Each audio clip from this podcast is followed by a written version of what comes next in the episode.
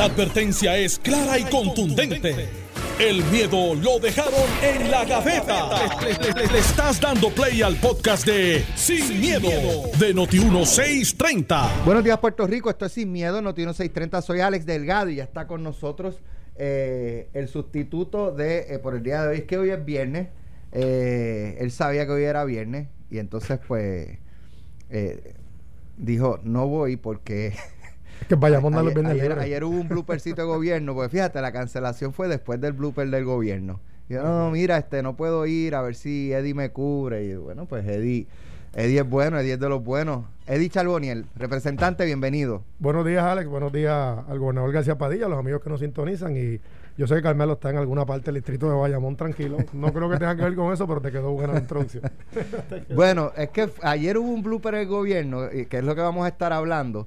Eh, inicialmente eh, que, que convocan una conferencia de prensa el miércoles por la noche con el gobernador a las 10 de la mañana del jueves y a las 9 dicen cancelada, pospuesta, este no dan razones. Son los típicos bloopers. Este es el primer blooper eh, de gobierno de Pedro Pierluisi.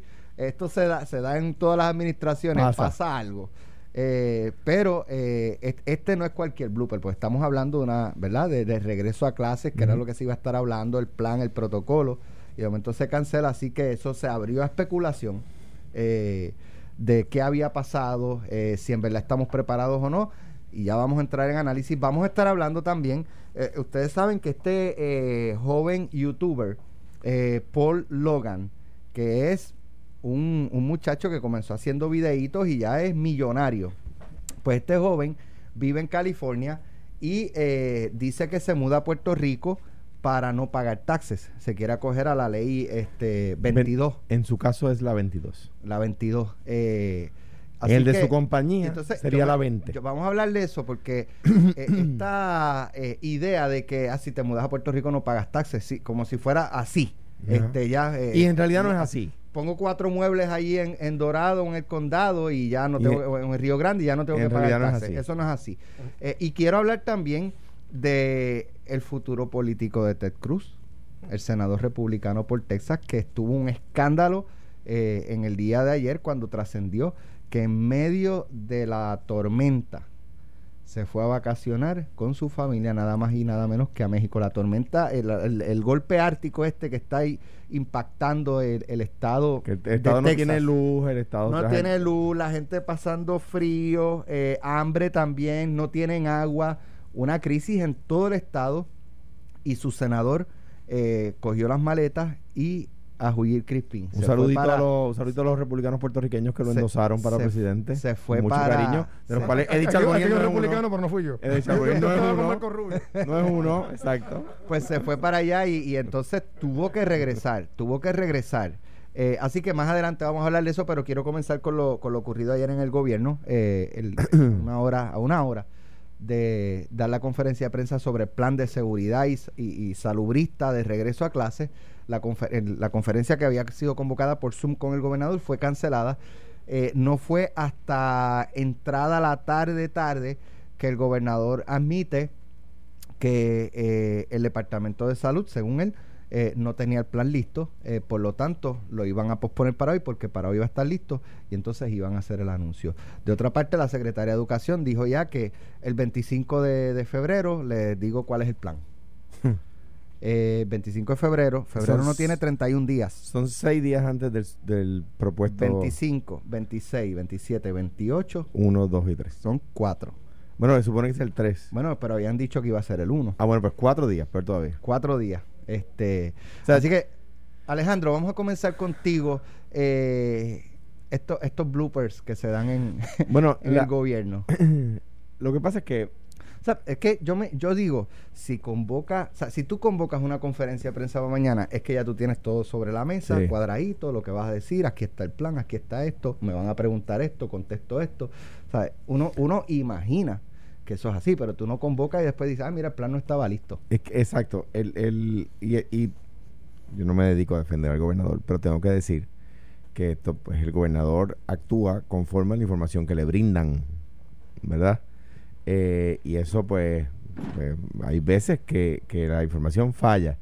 Igual, no me dedico a defender a Carlos Mellado, pero los secretarios actúan conforme a la información que sus asesores le brindan. Y esa cadena eh, parte por lo más finito. Esta vez lo más finito fue que el gobernador dijo, fue eh, el Departamento de Salud, que se supone que estuviera listo para hoy a esta hora y no estaba listo para hoy a esta hora, va a estar listo para mañana a tal hora, ¿verdad? Y eso pues, pues, pues sucede, ¿verdad? Pero para mí la tragedia es en torno al mismo tema, la que tú señalaste. O sea, yo, si yo soy padre, yo, yo tengo no solo familia, sino eh, esa familia tan cercana como es posible tener, eh, que tiene los niños en la escuela pública en kindergarten. Eh, ellos se van a entrar cuatro días antes de si sus hijos van para la escuela o no. O sea, los planes para, que, para el cuido, lo, las cosas que tengan que comprar, si tienen que buscar una caja de mascarilla para el nene o la nena, si tienen que comprar sanitizer, eh, eh, o sea, eso le van a dar cuatro días para que se preparen. O sea, ¿qué es eso? O sea, eh, ven acá, y, y, todavía está en pie aquella, a mí me parece a mí una idea absolutamente rara, incluso me parece ofensiva, que el niño que, que, que sea convocado a, a, asistir y no asista, le van a negar el acceso por internet. O sea, y si ese niño tiene, como decíamos hace una semana, si, si vamos a suponer que, Eddie, que ese niño tiene un adulto mayor que cuidan en la casa y que no han podido vacunar. Ese niño tiene que ir a la escuela a, intercambiarse la mascarilla con los demás nenes. A, compartir con un montón de gente que no sabe si se está cuidando o no se está cuidando para luego venir a la casa donde están cuidando a un viejito. Porque cuidan allí al abuelo o al papá. Me parece a mí, a mí me parece ilegal. A mí me parece que eso no aguanta un interdicto, un injunction, como lo llaman por ahí. A mí me parece que eso no aguanta un injunction que tú me obligues a mí a llevar a mi nene cuando tu Estado no ha sido capaz de vacunar al abuelo que cuidan en casa. Me parece eh, eh, desastroso. Ahora bien, yo estoy de acuerdo y me he ido moviendo. Anoche hablaba con un buen amigo que, tiene la misma posición de Alex, que es, oye, un plan, un, grupo de escuelas, tenemos que empezarla, grupos reducidos, para no, para no improvisar en agosto. Y yo me he ido moviendo hacia la posición de Alex Delgado, que es esa. Estoy de acuerdo. Pero no puedes decirme a mi papá, papá, mira, pasado mañana tu, nene tiene que ir, o pasado mañana tu nene no le toca. Anoche entrevistábamos a, eh, el amigo Emilio Nieves y a, Dios mío, no sé si es Grisel Torres eh, o Grisel Torres, de uno de los sindicatos de, maestros. Entonces, a mí me, llamó la atención, yo, yo en una le, leo una comunicación que nos envían por redes de una escuela que le están dando clase presencial a kinder y pre-kinder y que los niños están utilizando sus mascarillas, los maestros están recalcando, ellos limpian sus áreas, ellos se limpian constantemente las manos, están en distanciamiento, entonces la persona plantea si en este colegio se puede, porque en una escuela pública no se puede, con quizás eh, jóvenes más eh, adultos, grado 10, 11, 12, y entonces yo le planteo eso y, y, yo le digo, en verdad que no podemos abrir una sola escuela en todo Puerto Rico, una sola, y, y, preparar esa escuela para comenzar las clases presenciales. No, lo que pasa es que las escuelas privadas manejan distinto y, o sea, no me contestó la pregunta. ¿Eh? Yo le planteaba, oye, pero es que estamos buscándole problemas a las soluciones. Estoy de acuerdo contigo. El, departamento Yo creo que hay que hacerlo, pero hay que hacerlo bien. El Departamento de Educación sí tiene, tiene 3 billones de dólares en presupuesto y tú no puedes. O sea, entonces yo creo que los maestros, e, ellos indican que han esbozado sus ideas y sus planes, pero esas son ideas para arrancar cuando se sientan seguros. Y aquí no, no, no va a haber un momento en que todo el mundo se vaya a sentir 100% seguro. Por lo tanto, entonces nunca podremos comenzar. De otra parte, eh, Emilio destacaba también, decía, no, porque este, o sea, es que en presencia, ahora hacia distancia, mira, al principio era un poco difícil, pero ya estamos corriendo y nos va de maravillas y qué sé yo qué. ¿Cuál era la posición a inicio? que no, que la clase a distancia, que eso los niños no aprenden bien, no es la misma enseñanza, que si una resistencia. Eh, se llama propon lo que me opongo. Y entonces, entonces e-, ese, 8, ese, 9, ese, líder, es muy amigo del gobernador. 8, 9, 12 meses más tarde, la posición es que nos va de maravilla. O sea, si nos hubiésemos dejado llevar por la posición de las organizaciones magisteriales en marzo del año pasado, los niños no estuviesen cogiendo clases. No, y porque bueno, había y- una resistencia a dar clase a distancia. Sí, era complicado. Eso es cierto, pero había que arrancar, había que o sea, había que comenzar y sobre la marcha ir haciendo los ajustes y al punto de que hoy él dice que les va muy bien a los maestros dando clases eh, a distancia y, y que, ¿verdad? No es momento de regresar al salón de clases. Yo creo que con, con esa resistencia ahora de regresar al salón de clases, hay que arrancar, punto. Va a haber resistencia como la hubo para dar a, este clases a distancia virtual y ahora les encanta dar clases a distancia. Hay que arrancar grupos pequeños, seleccionar unas escuelas puntuales y estar monitoreándolas. ¿Qué le hace falta? ¿En qué fallamos aquí? Mira, no, no llegó esto, no llegó lo otro. Y vamos, vamos. Y monitoreando. O sea, tú no puedes poner la cantidad de empleados que tiene el Departamento de Educación en una región a monitorear, a supervisar directamente que eso esté corriendo para entonces identificar cuáles son las fallas, cuáles son las necesidades, dónde se puede manejar, que está corriendo bien, para entonces ir preparando un plan mucho más amplio y ambicioso para arrancar una mayor cantidad de escuelas, si no todas, en agosto. Mira, Alex. En lo- ¿Sabes lo que, van a, eh, lo que Claro, van a decir en agosto? mira. no estamos listos. lo- primero- vamos a dejarlo para enero y en enero. No, estamos listos. Vamos a dejarlo para agosto. No, no, no, no. Mira, lo, primero, y esto, y esto es la tendencia de los 50 estados y territorios, es normal, ¿verdad? Nunca habíamos vivido una pandemia a nivel mundial como la que estamos viviendo ahora. Quiero decir con esto, ¿verdad? Siempre hay espacio para la crítica, pero no, no se puede esperar perfección absoluta porque la realidad es que no puede haber per- perfección absoluta porque es un evento que no estamos preparados. Dicho eso, la tendencia que había comenzado del cuatrienio pasado a nivel federal es que se abrían las escuelas. Este debate lo tienen los territorios y los 50 estados ahora mismo. Y, y al- algunos gobernadores más liberales, pues como Florida, por ejemplo, pues ya hace mucho tiempo han comenzado las clases de manera, manera híbrida. Algunos días los niños van al salón de clase, otro sector se mantiene eh, eh, ¿verdad? Eh, desde el hogar. En el caso de algunos estados que tienen counties, que son los que corren los, boards escolares, etcétera, algunos padres escogen si quieren ir al salón de clase, otros no. Esa ha sido la tendencia. Hoy, mientras hablamos de esto, el propio presidente Biden, que es, ¿verdad? como nuevo presidente, va a establecer como política pública, sin descartar hacerlo hasta obligatorio a nivel federal, el regreso a las escuelas. De hecho, está en el plan de los 100 días del presidente. Y ha pedido a los gobernadores, a través de National Governor Association y otros más, que, que los estados tienen que moverse a la apertura de las escuelas. 46 estados están on board en esto. Hay cuatro estados que se resisten todavía, California es uno de ellos. ¿Y quién está detrás de la, oposición? Las uniones. Entre las razones que plantean, que Puerto Rico en esa por lo menos tenemos, gracias a Dios estamos adelantados en esa parte, que es la planta física se entiende. Hay escuelas en los estados que son cerradas, tipo bunker, por lo tanto no hay ventilación. Aquí, gracias a Dios, las escuelas son bastante amplias. Hay, hay menos niños en las escuelas, va a haber espacio. ¿Qué es lo que se propone? Y fue lo que el gobernador también quería traer, y se, se escogió marzo como fecha, porque tenemos que empezar de alguna forma a regresar a la normalidad. Primero, estamos claros, no van a haber los 20 o 25 estudiantes por salón, quizás 10, 11 estudiantes. Dividirlos por día, en vez de 5 días, dos días algunos, otros días otro grupo de estudiantes. Y te llevas unas tareas Claro, para que al otro para día que no va a estar presencial vayas desarrollando y las Claro, llevas el la miércoles. vacunación de los maestros va súper adelantada. Ah, que siempre podemos mejorarlo, claro, pero aquí se están vacunando los maestros. Y, y aquí lo que tenemos que tener en consideración, Alex, amigos que nos escuchan, distinto a los estados y territorios, aquí llevamos cuatro años difíciles. Un huracán, dos huracanes corridos, temblores, terremotos y ahora la gobierno, un pandemia. gobierno PNP. ¿Sabes cuánto? Ah, María, chicos, no hablemos de esto. Uno, uno, uno- hoy es viernes, no quiere ir suave. Tú vienes en mahones, relax.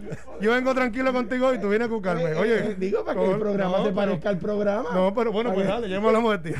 Ya movemos sin miedo, cógelo suave. Entonces, oye, uno viene tranquilo, está, chico.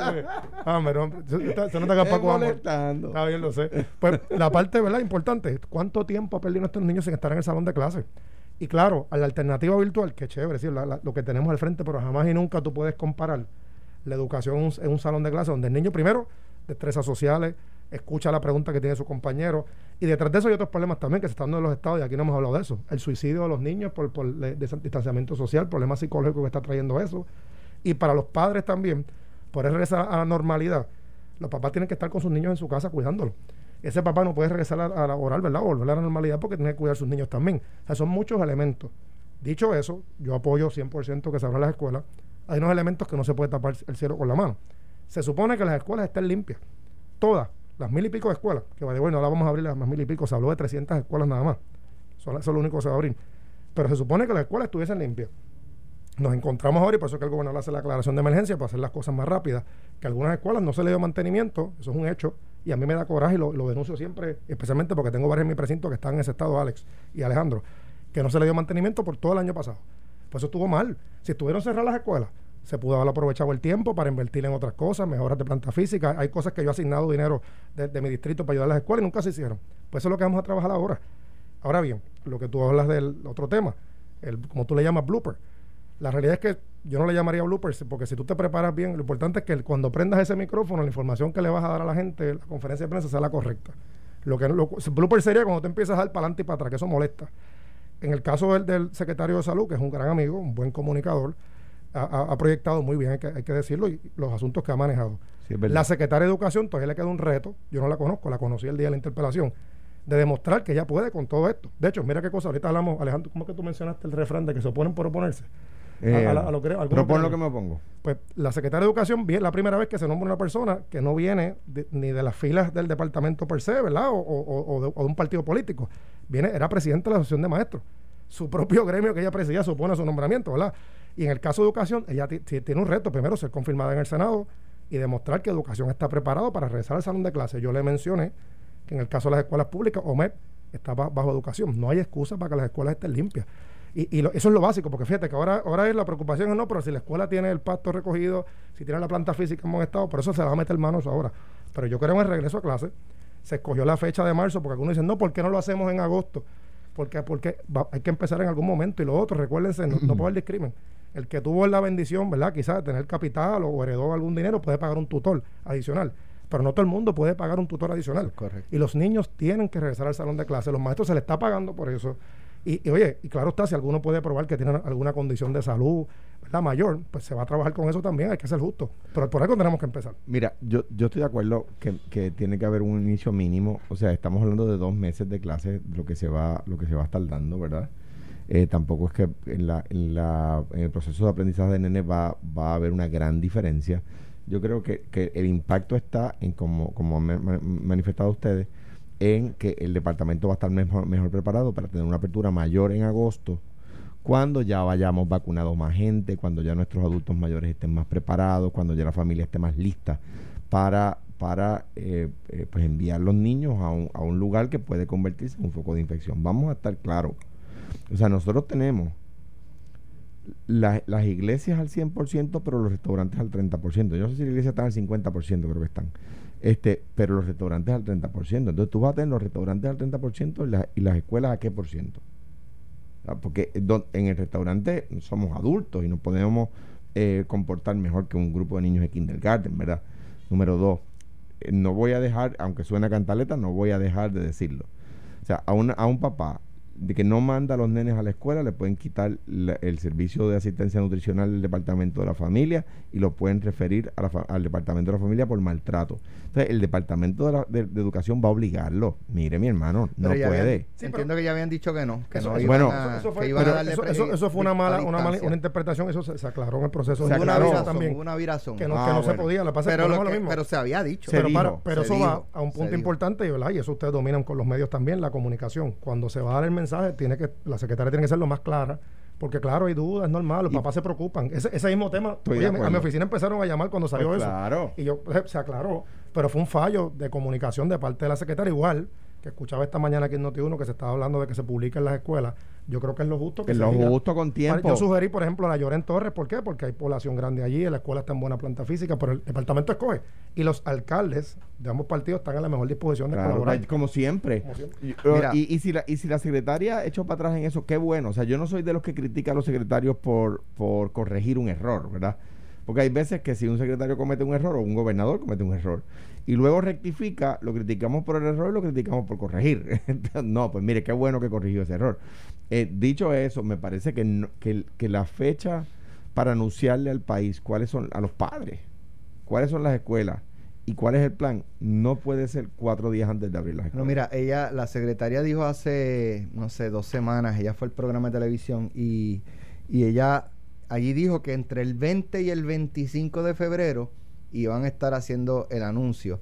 Eh, y, yo le pregunto y ella me responde que en ese momento, hace dos a tres semanas, ya, estaba el, departamento dialogando con las comunidades escolares de las escuelas que habían identificado, eh, ¿verdad? Que, podían abrir. Y, a mí me, me, ha estado curioso que al día de todo, aquí todo se filtra, todo se sabe y todavía no hay una escuela, ni, ni, ¿sabes? ¿Tú me, ¿Tú me entiendes lo que quiero decir?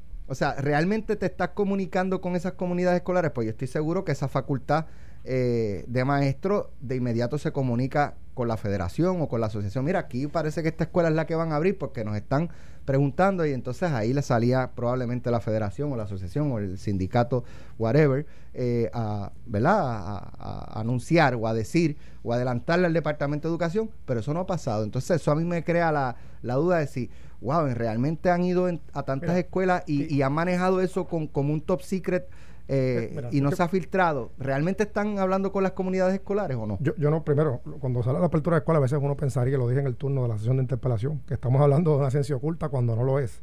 esa es la tendencia en los estados, como mencioné. El, CDC, que es el que encargado de todos los asuntos que tienen que ver con, la seguridad, específicamente salud, en este caso, ha, eh, ha, hecho varios estudios, igual que entidades privadas, de la contaminación en las escuelas, la cual se establece que es muchísimo menos por el sistema inmunológico de los niños, etcétera, menor de otros lugares de alto riesgo, como mencionaba el gobernador, como un centro comercial, una iglesia, un restaurante. Eh, hay que tomar las medidas, que eso es lo que el secretario tiene que explicar hoy, entre ellos que el Estado le provea las mascarillas a los niños, porque no todo el mundo quizás tiene el dinero para ponerse una mascarilla todos los días, son, podemos estipular eso, los sanitizers, etcétera.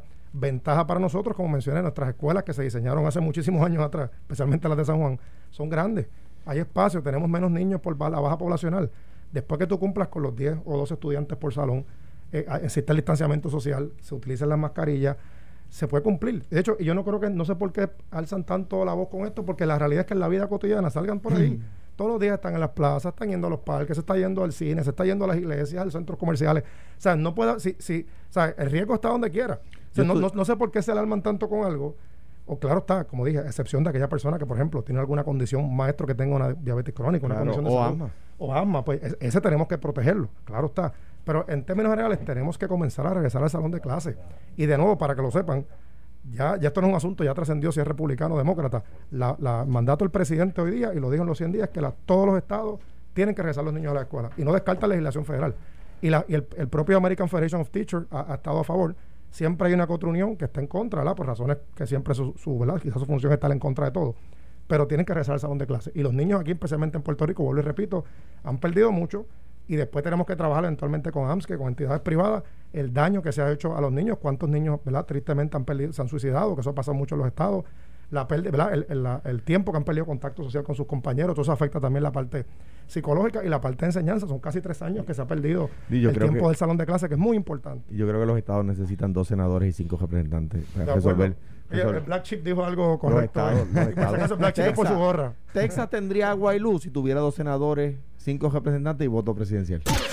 Estás escuchando el podcast de Sin, miedo, de Noti1630.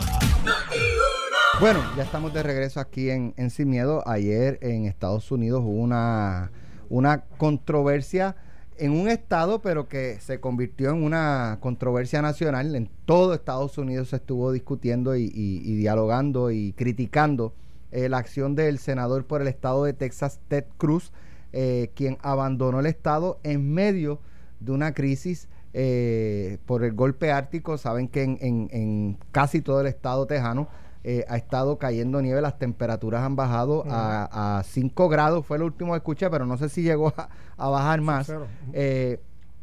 lo que provocó que muchas ciudades se quedaran sin servicio de energía eléctrica, sin calefacción, eh, y, dentro de las residencias el frío era insoportable. Eh, había eh, leí casos de, residencias donde la temperatura bajó 40 grados o menos. Dentro de la residencia, afuera eran 7, 5 grados la temperatura. sin agua, sin luz, sin calefacción. sea, como los supermercados se vaciaron. si usted iba a buscar algo, pues no iba a encontrar nada. Así que es una crisis en todo el estado y el senador de ese estado, de Texas, Ted Cruz, cogió un avión y se fue con su familia para Cancún, México. El senador eh, dijo que simplemente trataba de ser un buen padre con su familia, que era un viaje que habían coordinado previamente, aunque admite que al momento de abordar el avión eh, para irse a México a vacacionar con su familia mientras sus constituyentes sufrían los embates de este golpe ártico, eh, ya él sabía que, que, iba, que, que podía, que no estaba bien lo que estaba haciendo, pero lo hizo. No es hasta que explota el, el, el, ¿verdad? el- la, la noticia de que el senador se había ido a vacacionar a las playas de Cancún eh, que entonces él decide regresar. Y eh, pues ahí es que hace las expresiones de que simplemente quería ser un buen padre con sus hijos. Por eso lo llevó a vacacionar, que no, no tenía, no es que está huyendo de, de la crisis. Bueno, Alejandro. yo ahorita aquí, eh, como, como, como es la dinámica te- de te veo, te veo que te está saliendo una lágrima. No, no, estoy triste, triste, triste. Él quiere mucho a Ted Cruz. Eh, el Black Chip. eh, Black Chip. Este, Por si acaso eh, la gorra del gobernador. Y es chip con P al final, no. La gorra del no- gobernador, no por si acaso, para aquellos que T escuchan y no nos ven. al final, sino con P de Pedro. Este, eh, mira, eh, ahorita yo vacilando aquí cómo es la dinámica del programa a, veces que incluye esos eso, pues relajos soft, ¿no? Decía, Texas necesita dos senadores y cinco representantes más voto presidencial para atender a Luz, porque eh, él, a lo que lo re- hay gente que reduce las discusiones, ¿verdad? No, no el caso de Eddie, por supuesto, ni de Carmelo, pero, eh, pero eh, eh, hablando ahora en serio, Texas necesita un senador, porque no lo tiene. De los dos que se supone que tenga, hay uno que no tiene, eh, y es Ted Cruz, por poco pierde la elección de la última elección que tuvo. Recuerden que los senadores en Estados Unidos van eh, son electos por seis años, o sea, no por, no por cuatro ni por dos.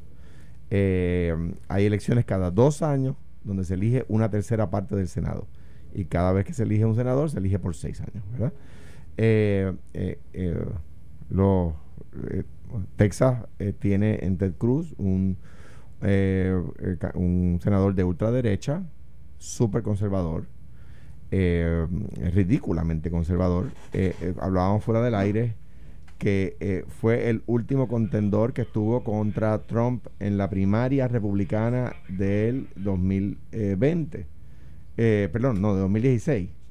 Eh, eh, porque ambos van contra el mismo sector, que es el sector más derechista de el- del Partido Republicano.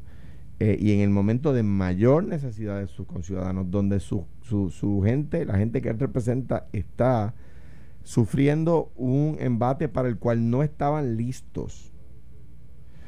Eh, y no estaban listas la gente en las casas con suministros, no estaba lista la gente en la casa con agua, no estaba listo el Estado con la infraestructura de agua y de luz,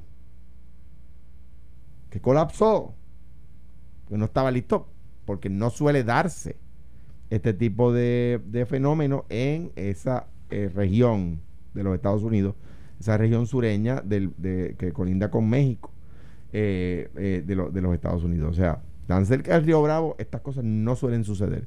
Y la infraestructura estatal no estaba lista. Tampoco estaba lista la capacidad del Estado para reaccionar. ¿Verdad? Está bien, la infraestructura no está lista. ¿Cuán rápido el Estado va a poder reaccionar al evento? No estaban listos. Y entonces el senador decide irse a las playas de Cancún. El argumento de que, caramba, pero es que eso, no se planifica de ahora para ahora, eso fue en noviembre pasado que se planificó, se Pero- compraron los pasajes. Mira, yo, el, el buen amigo Danilo Medina, eh, presidente entonces de la República Dominicana, eh, amigo, yo soy amigo de Danilo desde antes de él ser presidente y desde antes de yo ser gobernador. Eh, me invitó a un evento en la República Dominicana en agosto de 2015. Para la fecha de mi cumpleaños más o menos, no coincidía exactamente si yo mal no recuerdo. Yo fui- y yo iba para allá, iba con mi familia coincidió con la el primer impago. Pues yo cancelé. Yo no podía estar en un evento de fiesta mientras Puerto Rico estaba en su primer impago. Dos semanas después, perdón, el, año siguiente, el año siguiente, a mediados de agosto, era la toma de posesión de Danilo, su segunda toma de posesión. Y yo iba para la toma de posesión de Danilo. Se murió mi mamá. Pues yo llamé al presidente, el presi- de, hecho no, el presidente me llamó y me dijo, me acabo de enterar de la noticia. Mm, Despreocúpese, gobernador. Por supuesto que cancelé. Yo había planificado ir a la toma de posición de Danilo con tiempo antes. Yo había planificado ir al, evento ese 2015 que me había invitado en la República Dominicana. Pero tú te imaginas que yo me fuera para la República Dominicana a un evento pues, que era bueno para el país porque uno va a, promo, a promocionar el país y a, y a, reunirse con empresarios que puedan hacer negocio aquí, empresarios nuestros que puedan hacer negocio allá. Pero tú te imaginas que yo hubiese estado en un evento como ese a la misma vez que Puerto Rico dejaba de pagar los bonos PFC. Pues, pues se cancela. Pues no fui. Pues ya, eso es así de sencillo. Pues el senador podía decir, mire, no voy. Le podía decir, ¿sabes qué? Una vez hubo una crisis, mi, mi, yo iba con mis hijos para Disney. Alejandro.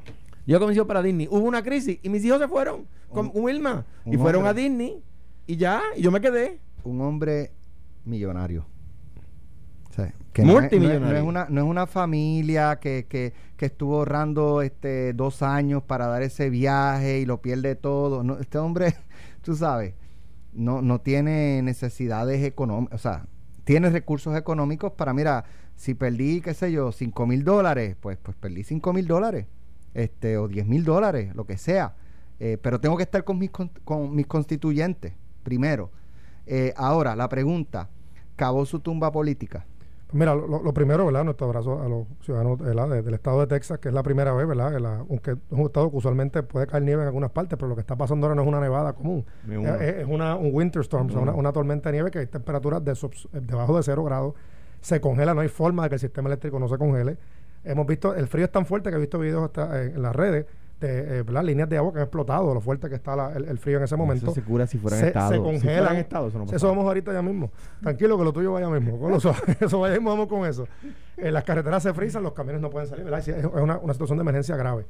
Dicho eso, eh, todas las personas que están en una posición pública, ¿verdad? especialmente de servicio público, tiene que ser sensato a la hora ¿verdad? de tomar decisiones, principalmente cuando tú, no, no, no, no una ciudad, y aunque fuera una ciudad importante, casi el 50% de tu estado está en una crisis y tu deber, como hizo, ponerte un ejemplo, como hizo Rick Scott con el COVID.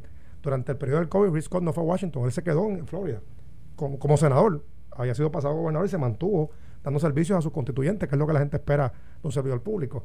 Sobre esta situación, este ¿verdad? Esto, como bien mencionó el gobernador, eh, Alejandro García Padilla tuvo una elección bien cerrada con un candidato demócrata en las elecciones eh, pasadas. Los senadores Beto se eligen, Beto O'Rourke, cada, cada seis años, no se eligen el mismo día los dos senadores precisamente para que exista más pureza en el proceso federal. Él no tiene midterms en el 2022, entiendo que es 2024.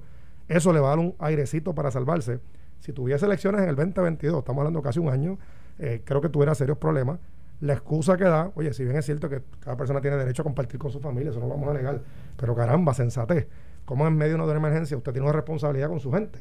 Eh, y, y, tan mal estuvo el momento que tuvo que admitir que lo que dice, que ahora la excusa es que fue a llevar la familia y regresó de nuevo al estado de Texas pero ¿verdad? son cosas que faltan a la sensatez a veces. Eh, ¿verdad? Nota histórica, ¿verdad? Y es algo que el Partido Republicano eh, tiene que enfrentar en este momento, de, cara al 2024 y a los midterms, que cuáles son los mejores candidatos o candidatas para poder recuperar la presidencia y la mayoría de los escaños legislativos.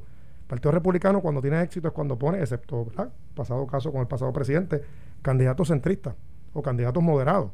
Digo, siempre teniendo la línea conservadora en los términos de, de económicos, etcétera, pero siempre candidatos que puedan coger votos más allá de, lo, que es, de, lo que es lo tradicional, lo tradicional del Partido Republicano. Cruz, ¿verdad? Fue una persona que, que en aquella primaria que yo, bueno, me, tumbaron mis candidatos, yo apoyaba a Jeb Bush y se, y se fue. Después apoyé a Marco Rubio y también se me cayó en, aquel juego.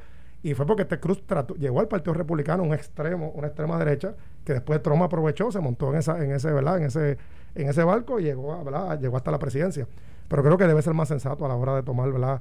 esas posiciones y su deber como senador federal es mantenerse allá en Texas ayudando a su gente. Y en cuanto a Puerto Rico, ciertamente ¿verdad? no vamos a negar lo que es la igualdad y el derecho de todos.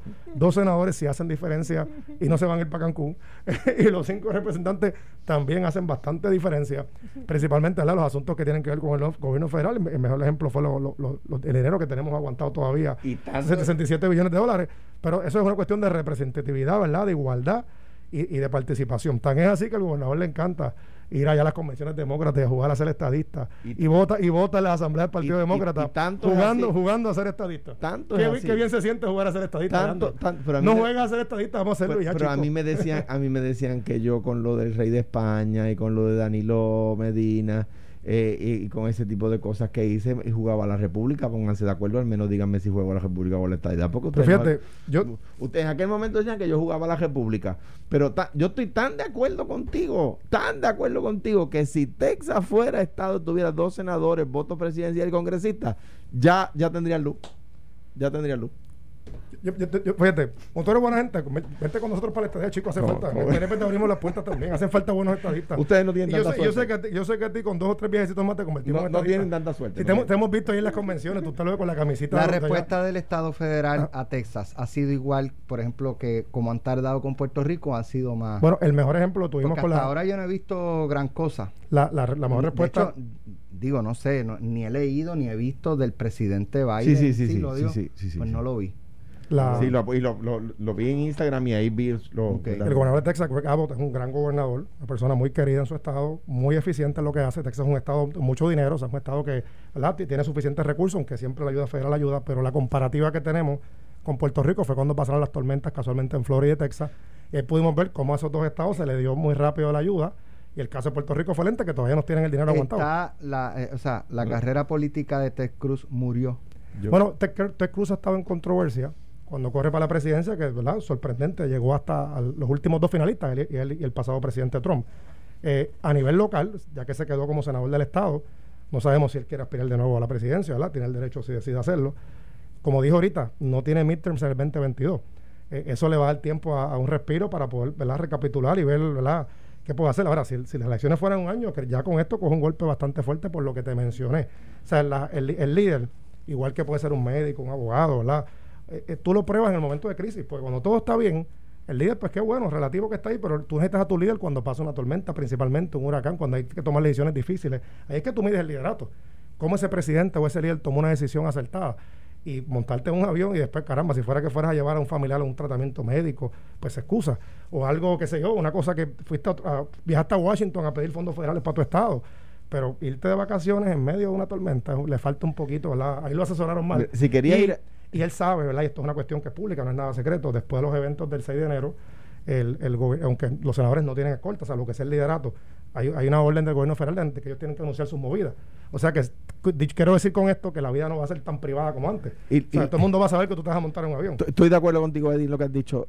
él tiene tiempo para repechar. ¿Qué va a pasar de ahora en adelante? Él va a recoger, va a tratar de recoger la mayor cantidad de dinero posible porque sabe que su próxima elección va a tener va a tenerla mucho más difícil. Yo creo que puede haber sido la última elección su última.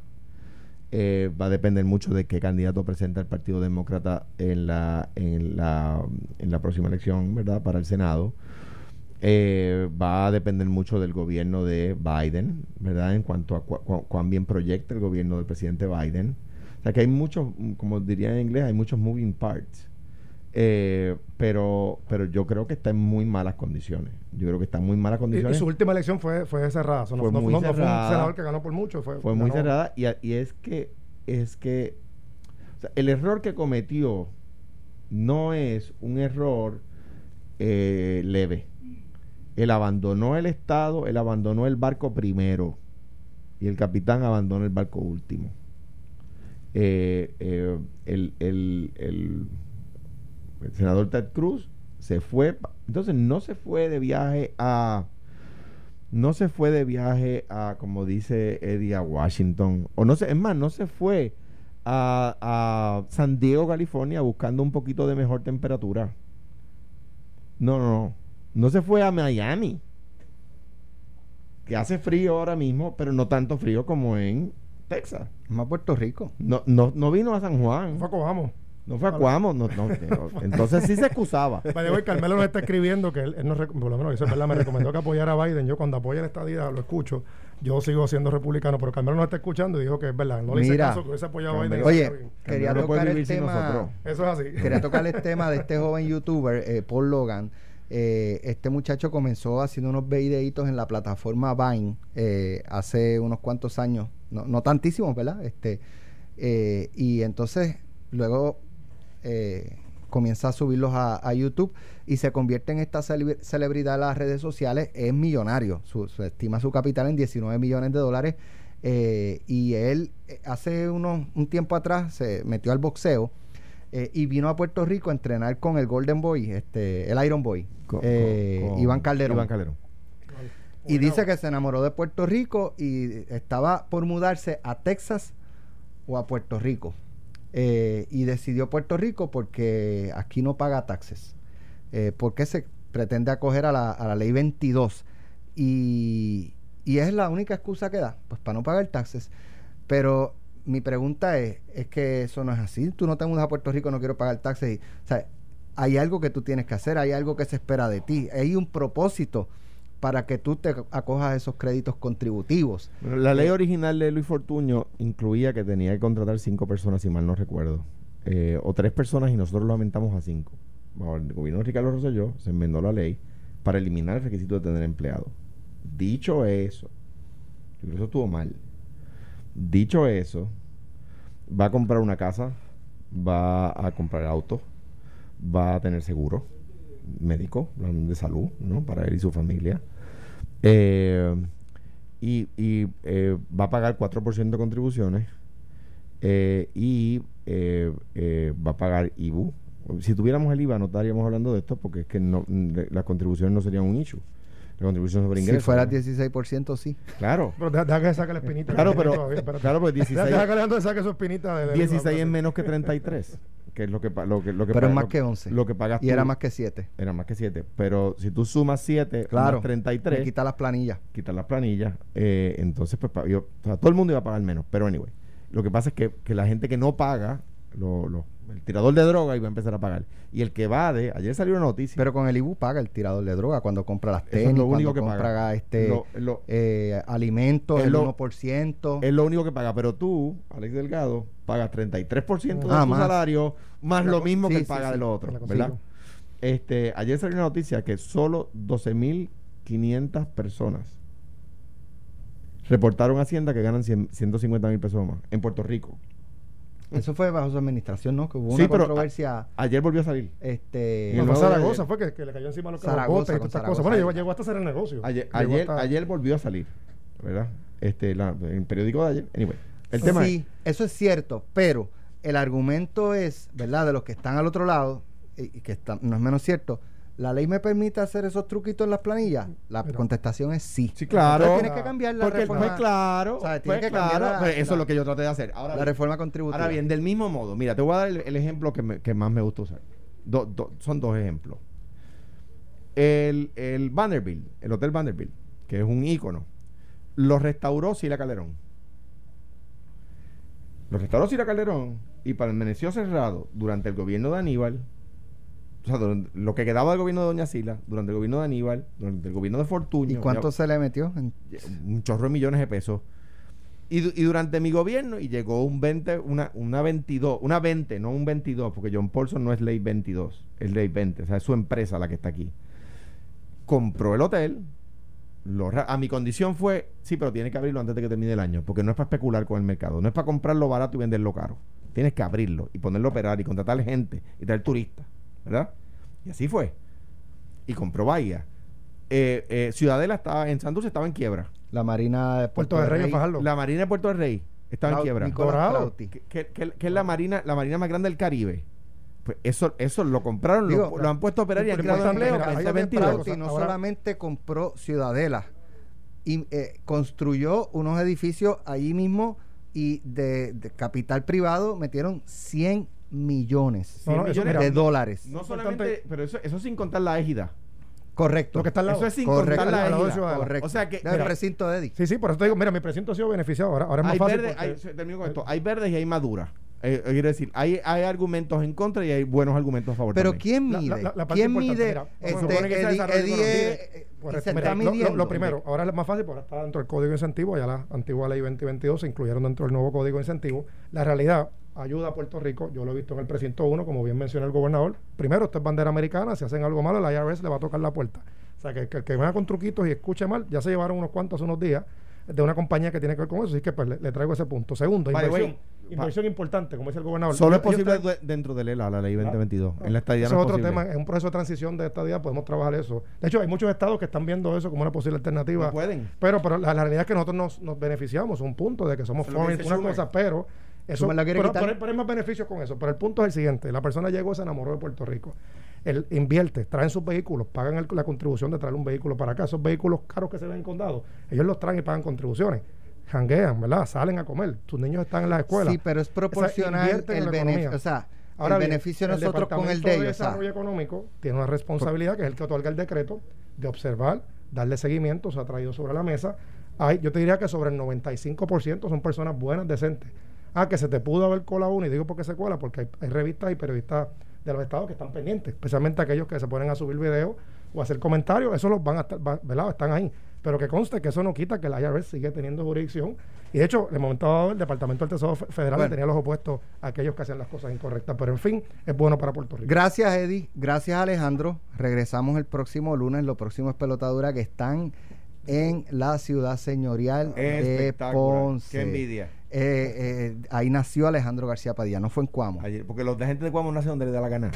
Esto fue, el podcast de Sin, miedo, de Noti1630. Dale play a tu podcast favorito a través de Apple Podcasts, Spotify, Google Podcasts, Stitcher y notiuno.com.